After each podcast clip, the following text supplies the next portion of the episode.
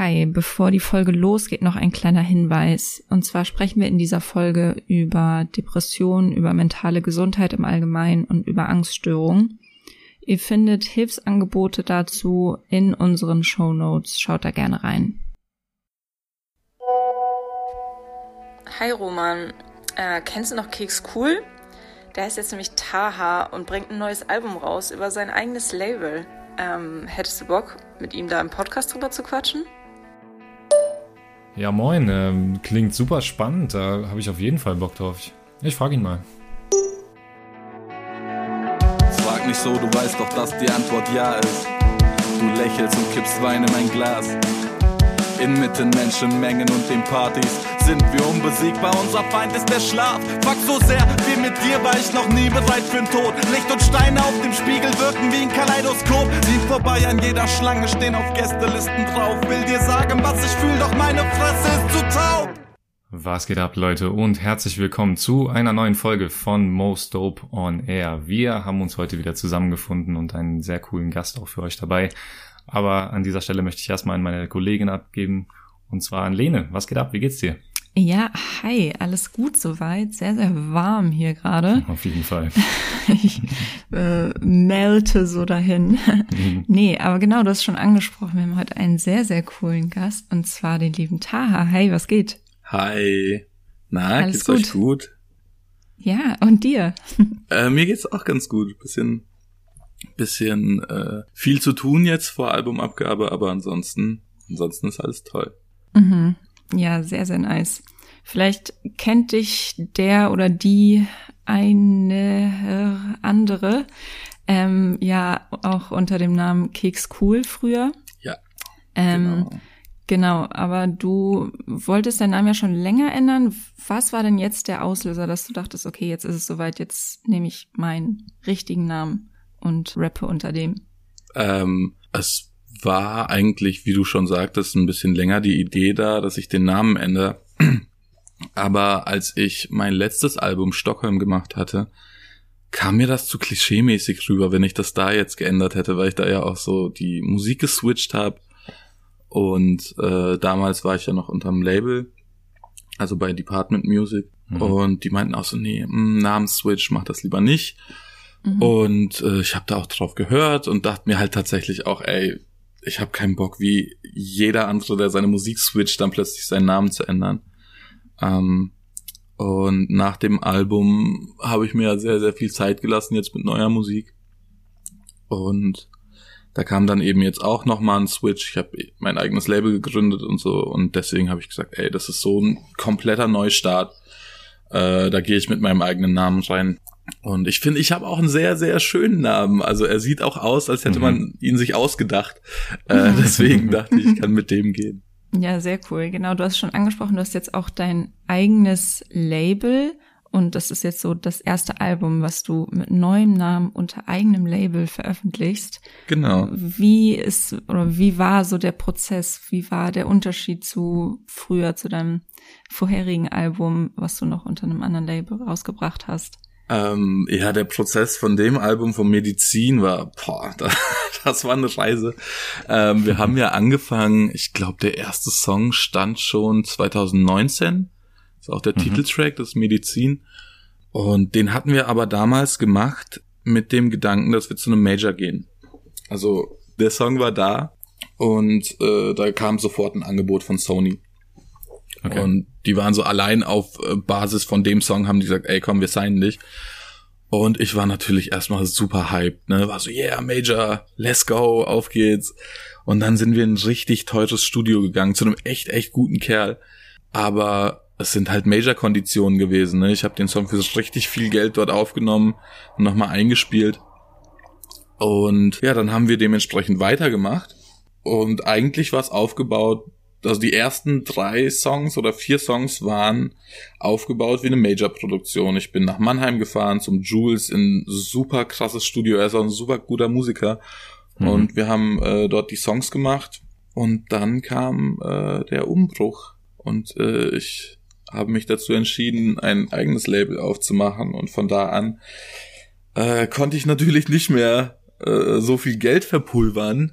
Äh, und was ich bis dahin aufgenommen habe, musste ich dann auch aus eigener Tasche bezahlen. Also war es jetzt erstmal so ein bisschen, okay, lass äh, nur noch mit Freunden zusammenarbeiten und ein bisschen kleiner werden. Aber es war auch cool. Also ich habe tatsächlich bei diesem Album beide Seiten gehabt. Ich habe mhm. äh, sowohl die Major-Produktion gemacht, also was Musik angeht, äh, aber auch das Independent-Ding. Und irgendwie hat super cool zusammengepasst und äh, ich hatte sehr, sehr viel Glück, dass Roy nochmal über die Songs getrommelt hat und dem Ganzen nochmal geholfen hat, auf die nächste Stufe zu steigen. Mhm.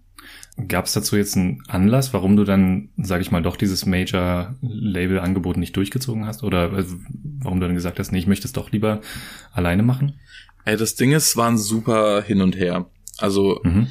Wir hatten zuerst das Angebot von Sony und äh, das war mit einem Freund, also den ich schon kenne, seitdem ich irgendwie in der zehnten Klasse war oder so. Mhm. Und ähm, der war damals bei Sony und hat mir das Angebot gemacht, hat gesagt, ey, komm, wir machen zusammen ein Album. Ich hatte super Bock drauf. Mein damaliger Manager kannte den auch. So, wir haben das auf seiner Hochzeit, also auf der Hochzeit von meinem damaligen Manager waren wir so, ey, okay, let's go, Major-Vertrag.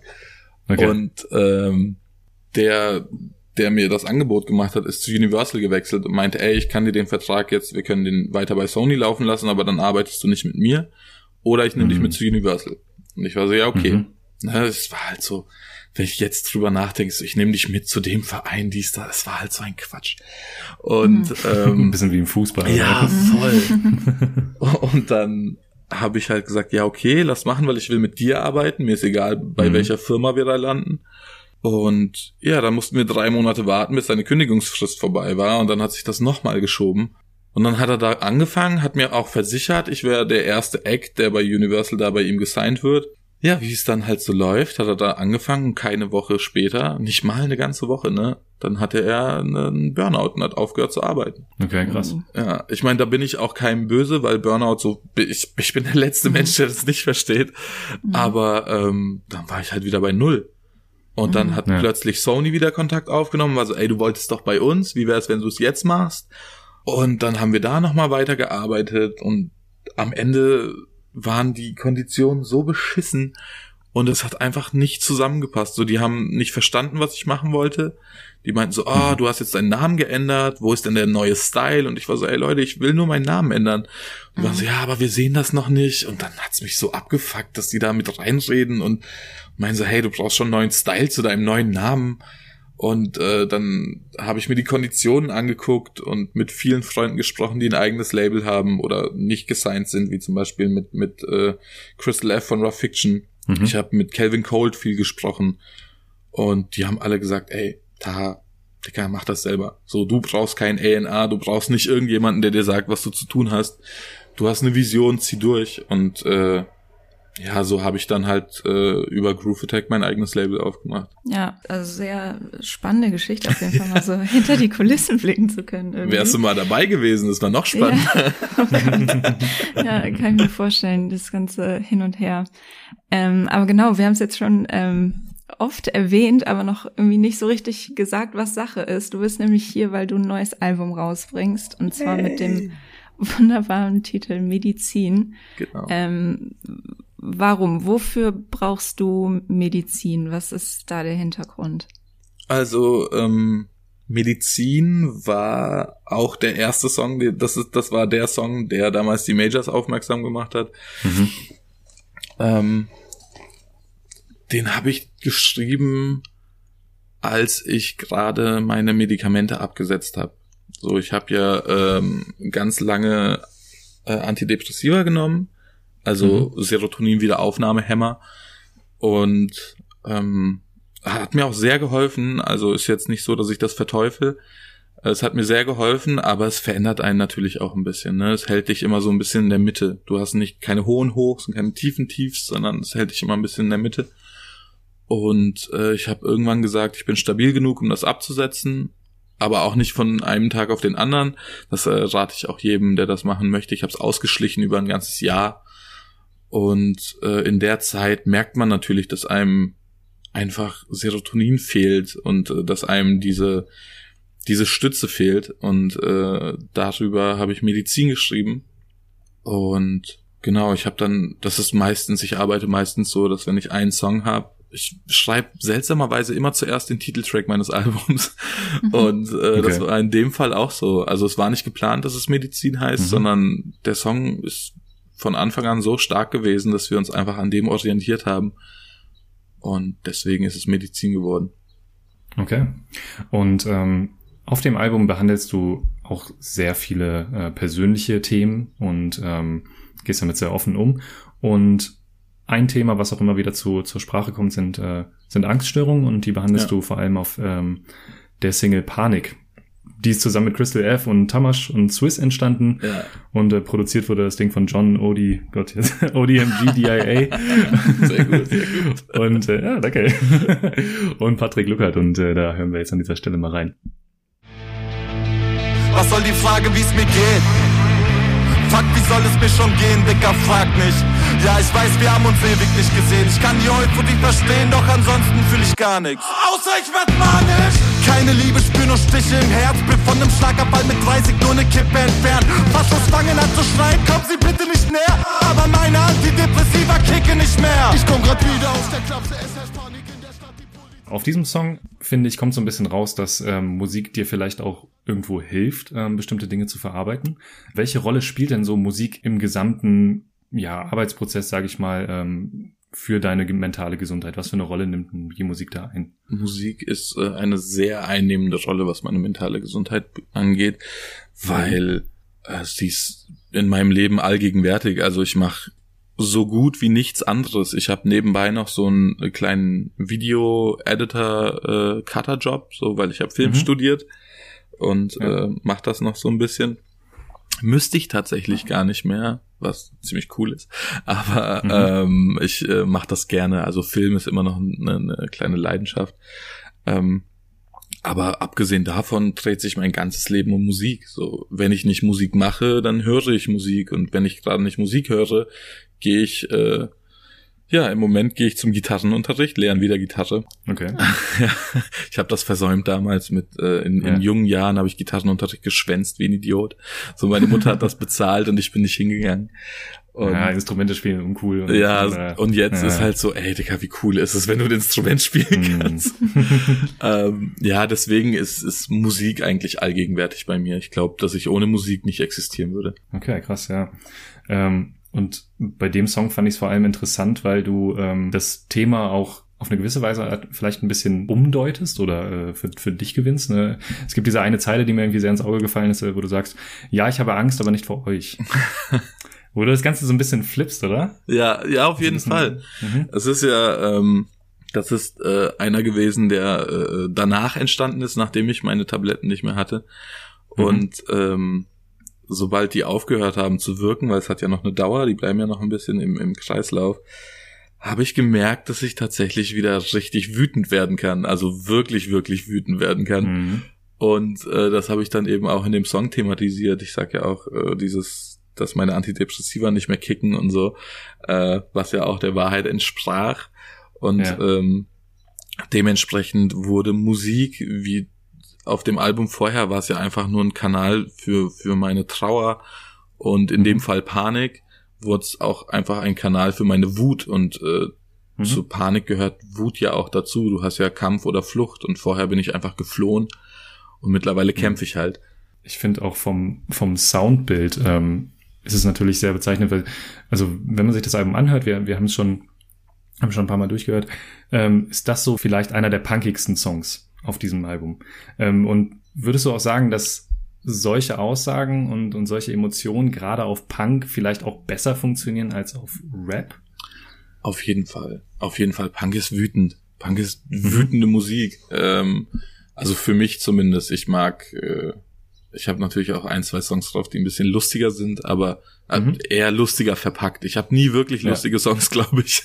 aber ähm, nee, Punk ist wütend. Punk ist sauer, Punk ist stinksauer. Und mhm. äh, vielleicht ist es deswegen gerade das, was äh, ich gerne mache. Ja.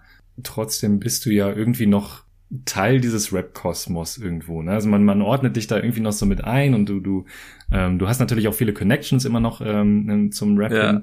Und ich finde, mentale Gesundheit ist ja ein Thema, das auch immer öfter aufgegriffen wird. Mhm. in, in, in der aktuellen Szene. Wie nimmst du das so wahr, wie die Themen behandelt werden? Also findest du es eine gute Entwicklung oder ähm, denkst du, es ist vielleicht auch ein bisschen oberflächlich an manchen Stellen? Also ähm, es ist halt ein zweiseitiges Schwert. Ne? Ich finde, ich finde es sehr gut, dass darüber gesprochen wird. Ich finde es sehr gut, dass viele Leute jetzt sagen, ey, ich habe das auch, ich habe auch Depressionen, du bist nicht alleine. Das ist nämlich das Wichtigste, finde ich, weil das hat mich damals mhm. einfach aus diesem, aus diesem ähm, Denkprozess rausgeholt, in dem ich dachte, ey, ich darf da mit niemandem drüber sprechen, weil alle denken, ich bin irre. So, und mhm. äh, das hat mir sehr, sehr geholfen zu wissen, dass ich nicht alleine damit bin. Und deswegen finde ich es auch sehr gut, dass man durch die Musik Awareness dafür schafft.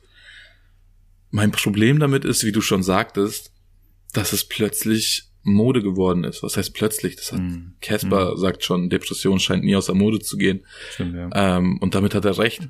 Es ist Mode geworden und Leute bedienen sich einfach daran, obwohl sie keine Depression haben. So, ich meine, wenn du einen schlechten Tag hast, hast du keine Depression. So, mhm. und und das geht ganz, ganz schön schnell, wenn man sagt, oh, ich will jetzt eine Ballade schreiben, also schreibe ich über Mental Illness, obwohl mich das jetzt nicht betrifft oder äh, ich, ich weder depressiv noch irgendwie äh, suizidal bin oder so, benutze das aber jetzt in meinen Songs für die Ästhetik und das finde ich ekelhaft. Also das ist, hm.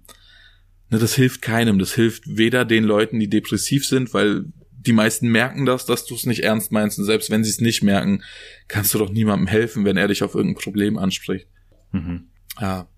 Wenn, wenn etwas trennt wird, was eine mentale Schwäche ist, so, das ist, das ist eklig, das mag ich nicht. Mhm. Geht jetzt nicht so ganz in die Richtung, aber vielleicht so ein bisschen auch so, ähm, was halt auch im Moment viel ja irgendwie stattfindet im Rap-Game, sage ich mal, ist so dieses Thema toxische Männlichkeit und so. Oh ja.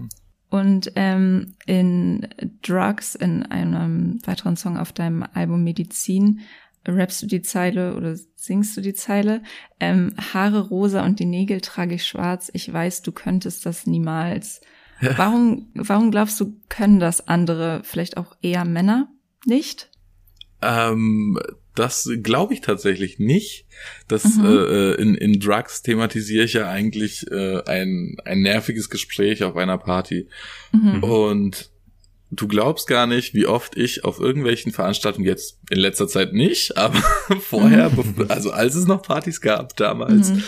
Ähm, du glaubst gar nicht, wie oft ich das gehört habe, ne? Dass da Leute sich hinstellen und eben sagen so, boah, du hast pinke Haare und Nägel lackiert. Finde ich super cool, aber ich könnte das niemals. Okay. Mhm. Und mir ging's darum. Also es, äh, mhm. es geht mir nicht darum zu sagen, dass man, dass andere das nicht können oder nicht machen sollten. Ich bin, ich liebe jeden Menschen, der sich äh, Nagellack auf die Finger schmiert, obwohl irgendein anderer sagt so, ey, das sieht kacke aus oder mach das nicht oder du solltest das nicht machen wegen deinem Geschlecht oder äh, wegen dem, wie du dich siehst.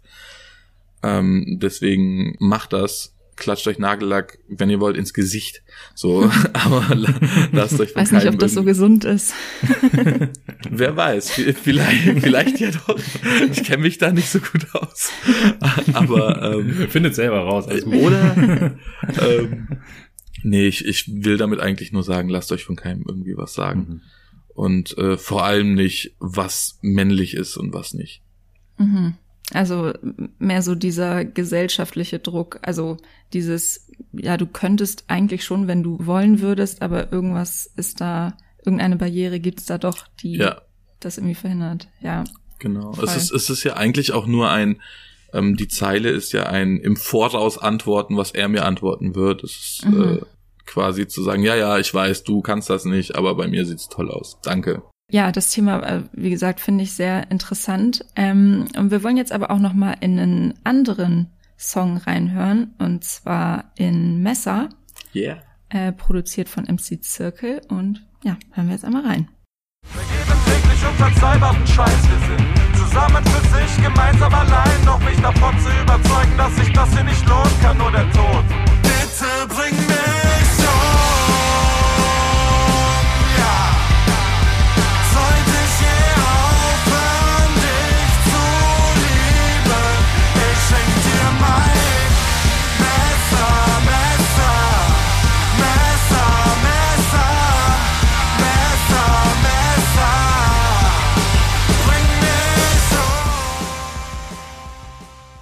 Ja, und zwar ist mir bei dem Song, aber vielleicht auch noch bei anderen Songs auf Medizin aufgefallen, es sind ja alles sehr persönliche Themen und mhm. du gehst da ja auf jeden Fall voll mit so einer Offenheit ran. Ähm, sind solche Songs potenziell vielleicht auch riskant an manchen Stellen? Oder, also braucht es quasi so eine Triggerwarnung? Darüber habe ich tatsächlich seit dem Crystal F-Album nachgedacht.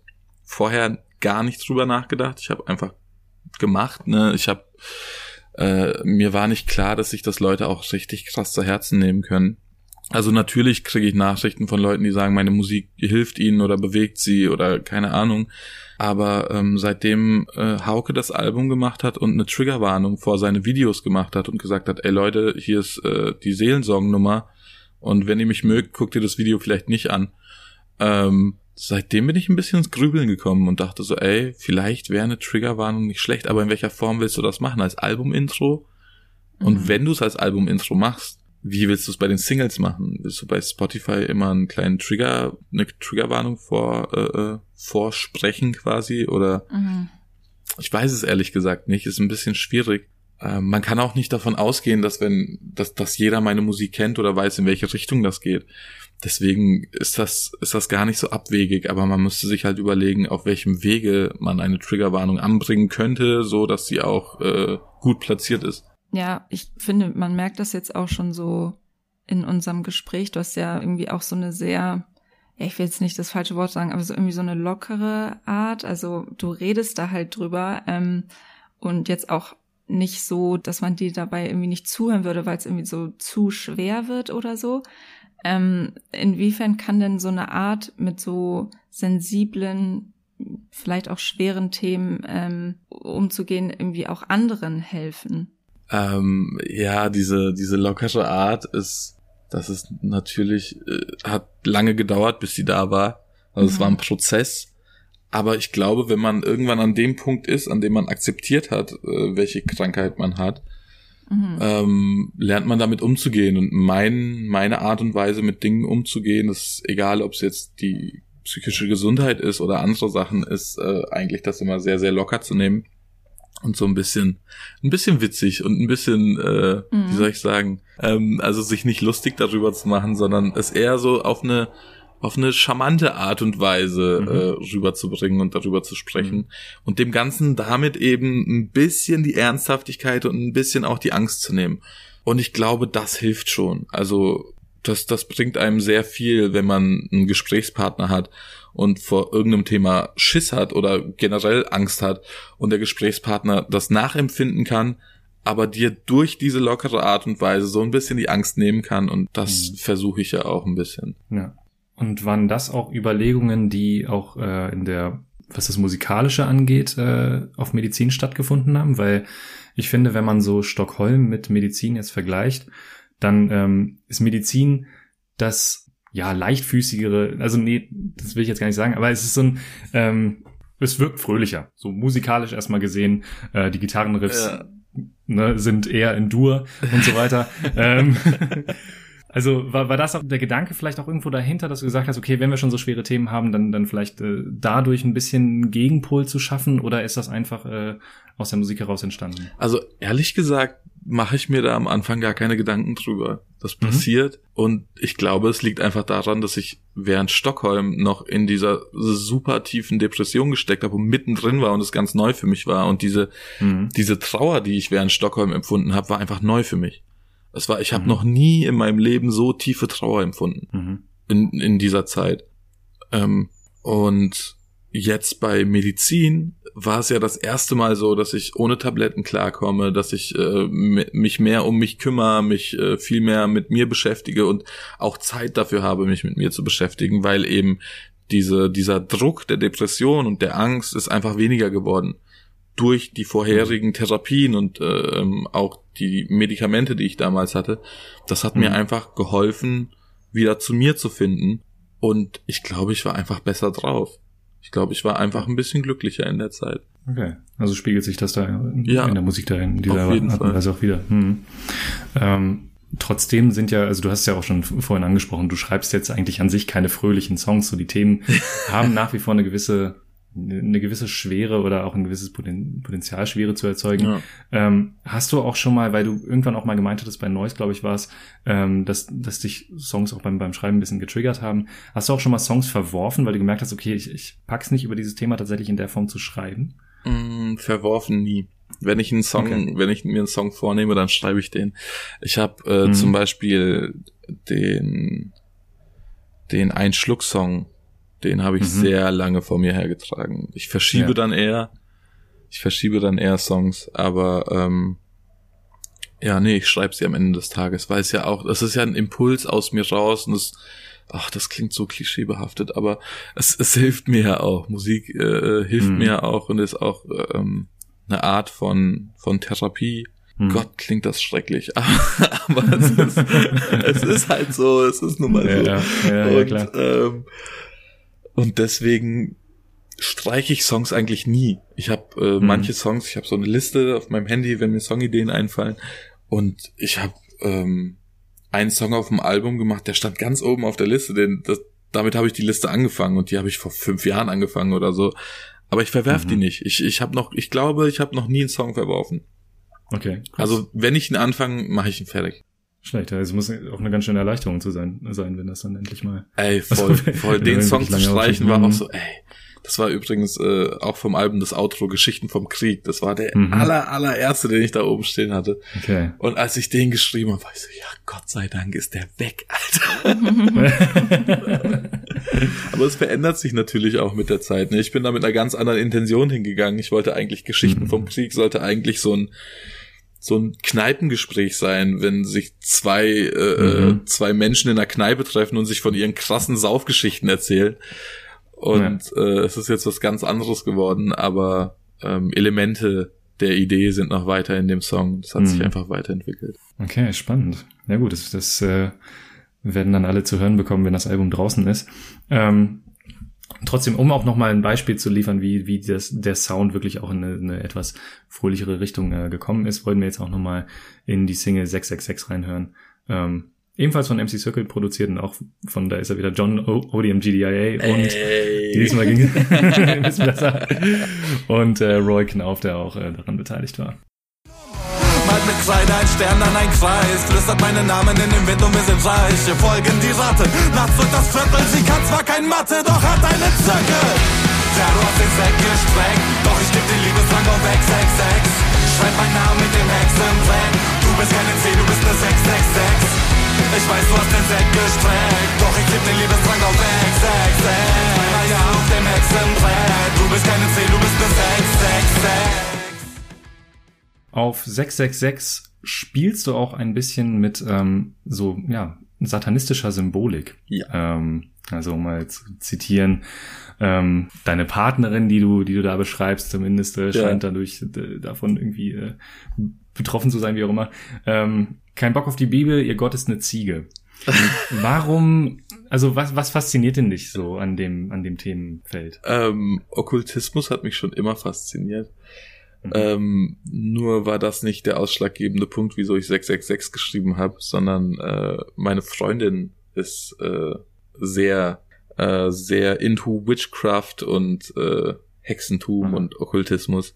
Und es ist tatsächlich ein, ein und ich, ich finde das toll. Ich, ich äh, habe das Thema sehr ja. geliebt. Es ist super düster, aber es ist auch mega spannend. Also ich habe schon immer Okkultismus gemocht. Ich mochte die, Okkul äh, die okkulten Symboliken. Ich äh, mochte, mhm. wofür mhm.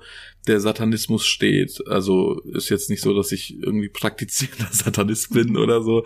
Ja. Aber es geht darum, dass, dass du dein eigener Gott bist. Mhm. Und ich fand die Idee immer großartig. Also, mhm. dass du das für dich machst und nicht für irgendjemand anderen. So, wenn du gut bist, sei für dich gut. Und mhm. ich finde die Idee dahinter toll und ähm, dadurch habe ich eben auch ein eine äh, Faszination für Hexen entwickelt und für diese ganzen Salem-Hexenverbrennungen und den ganzen Krempel. Und mhm. meine Freundin ist halt einfach, ist eine Hexe. Kann man nicht anders sagen. Kann man nicht anders sagen. Also wir haben Beifuß an der Tür hängen und so. Und sie räuchert okay. auch die Wohnungen aus, aber mit eigenen Kräutern und sowas. Mhm. Also nicht mit irgendwelchem Salbei, sondern äh, nimmt da eigene Kräuter und macht sich ihre Kräuterstränge und legt Karten und so. Und äh, das hat mich immer fasziniert. Und das ist, äh, durch sie inspiriert habe ich einfach ein kleines mhm. Liebeslied an alle Hexen dieser Welt geschrieben. Schön. ja, ähm. Shoutouts Bibi Blocksberg. Beste Frau. ja, ähm, ja, ich ich finde, ich fand es vor allem auch deswegen interessant, weil ähm, diese, also so Satanismus gefühlt oder teuflische Symbole auch in der Musik ja. gefühlt äh, auch gerade irgendwie wieder mehr diskutiert werden. Also ähm, jetzt vor kurzem gab es ja diesen ja, irgendwo auch merkwürdigen Fall, wie auch immer, von, von diesem Satanschuh von Lil Nas X, den oh, ja. mitbekommen habe. Ähm, ich wollte den haben, ne? Ich war so sauer, als es den nicht gab. ja, äh, aber das wurde ja unglaublich breit getreten, auch ja. so in der Diskussion. Und ähm, eine Person, die auch dafür mal in die Kritik äh, geraten ist, ähm, obwohl das eigentlich gar nicht so viel mit ihrem Song zu tun hat, war Avril Lavigne. Die hat nämlich 2019 einen Song released, ähm, I Fell in Love with the Devil. Ja. Wo es jetzt gar nicht um den Teufel an sich geht. Ja, ja, klar. Ne, das ist das Symbol. Warum ich das anspreche, ist Avril Lavigne hören wir auch auf deinem Album, ganz ja. am Anfang, ähm, wo ein Interview zitiert wird und sie sagt, It's more punk to tell people you're not punk ja. than it is to say you are punk.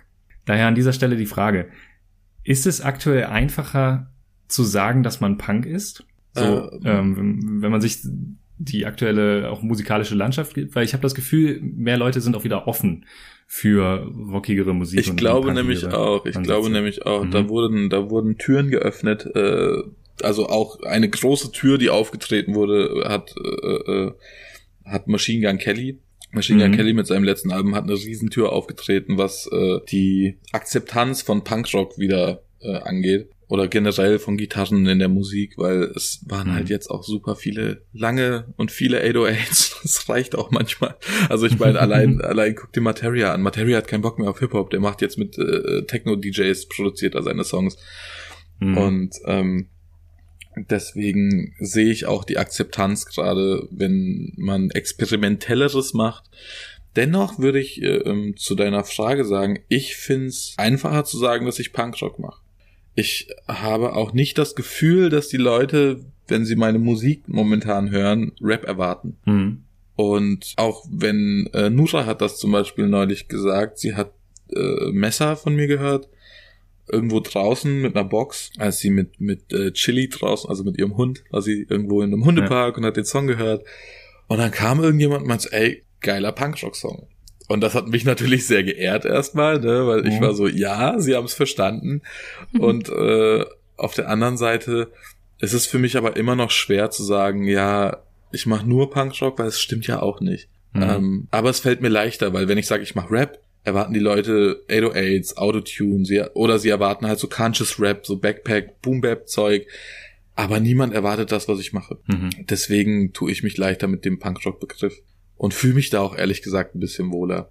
Musst du dich oft dafür rechtfertigen, was für eine Art von Musik oder welches Genre du jetzt bedienst? Ist das so ein, so ein Ding? Tatsächlich immer. Also es ist sehr, sehr selten, mhm. dass ich sage so, ja, ich mache so Gitarrenmusik, komme aber eigentlich aus dem Rap und alles so, warte, okay, erzähl mir mehr. Also es ist schon eher Neugier. Mhm. Ähm, aber natürlich muss man, also es ist ja, ich mache jetzt keine Musik, die man irgendwie in eine Schublade stecken kann. Ich hoffe, ich hoffe, man kann sie irgendwann mal in eine Schublade stecken, weil dann wäre das Playlisten-Game auch besser. Aber ansonsten ähm, es ja. muss man denen erstmal erklären, was ich mache. Mhm. Super Überleitung, dass du das Playlisten-Game erwähnst. das kommt natürlich wie gerufen, denn auch wir haben eine wunderbare Playlist und auf der wirst du dann auf jeden Fall erscheinen. Hey. Ähm, und zwar darfst du dir drei Songs aussuchen, die du auf diese Playlist packen möchtest. Das ist ziemlich cool. Also, ähm, und ein Song ist, soll von mir sein, ne? Mhm. Okay. Das, das, damit kann ich leben. Ich könnte nicht mehr Songs von mir machen. ich finde ich finde das immer sehr schwer, meine eigenen Songs irgendwie äh, anzupreisen. Aber äh, da ich äh, einen wunderschönen Feature-Song gemacht habe mit Nusha und Nugat, wäre natürlich der Titeltrack Medizin äh, die einzig vernünftige Wahl. ähm, ansonsten habe ich von der Was ist bloß mit Hauke los Zusatz-EP von mhm. äh, seinem letzten Album Das Leben danach. Einer der besten Songs, die jemals gemacht wurden, Glücklich sein von Crystal F und Tamash. Mhm. Mhm. Es ist, äh, das kam gestern raus. Also eine Woche nach seinem Album kam die Zusatz-EP raus. Mhm. Und ich habe heute den ganzen Tag diesen Song gehört, ne? Im, im Loop auf Dauerschleife. Nur diesen Song. Es ist großartig. Ja, die Liebe, die Liebe ist da, oder? So, so zwischen euch. Ich meine, die beiden sind ja auch auf deinem Album vertreten. ja, natürlich Ja. liebe ich die Boys. Die sind toll. Das ist so eine kleine, kleine, schöne Familie, in der sich alle gegenseitig verstehen. Das äh, Mhm. mag ich sehr. Also ich schätze meinen Freundeskreis schon sehr. Ja. Ähm, apropos Freundeskreis, dann kommen wir zum dritten Song. Äh, das wäre Stockmann. Und der Song heißt, lass mich nicht lügen, der ist noch nicht draußen. Der kommt aber äh, in einer Woche. Deswegen heiße Nacht oder Nacht. Ich weiß es nicht. Aber die neue Stockmann-Single, Mhm. das wird Nice. unfassbar wild. Okay, sehr cool.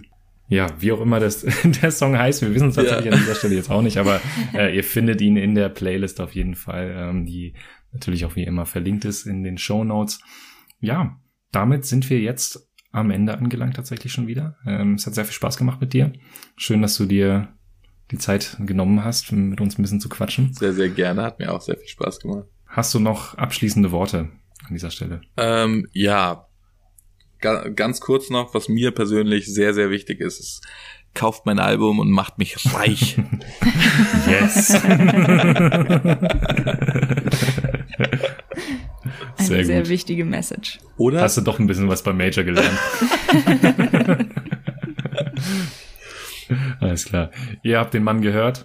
Ähm, Medizin, am 2.7. soll es erscheinen. Und genau, wir verabschieden uns jetzt in die Sommerpause tatsächlich. Das war die letzte Folge, bevor wir in die wohlverdienten Ferien kommen. Ähm, es wird immer stickiger hier drin, wenn man äh, mit geschlossenen Fenstern Podcastaufnahmen aufnimmt. Von daher freuen wir uns drauf, aber wir freuen uns natürlich auch drauf, irgendwann vielleicht mal wieder zurückzukehren. Wir hoffen, ihr hattet Spaß in der Folge. Wie immer, lasst gerne ein Abo da, zeigt es euren Freunden, zeigt es euren Familien, macht, worauf ihr Bock habt damit. Und ja, wir hören uns irgendwann wieder. Macht's gut. Bis dann. Tschüssi. Ciao. Baby, wir zwei, wir kennen uns noch nicht lang. Doch immer wenn du weg bist, krieg ich Angst. Ich kann nicht bei dir sein, wollt mich schon oft trennen wie ein Mann. Aber kurz darauf folgt Panik und dann lächelst du mich an. Du musst hier bleiben, wir gehen gemeinsam durch den Dreck. Aber bin ich bei dir, fühle ich mich schlecht. Baby, jetzt echt bist du weg, verlass dich nie wieder das Bett, doch bleibst du da. Kannst du zusehen, wie ich innerlich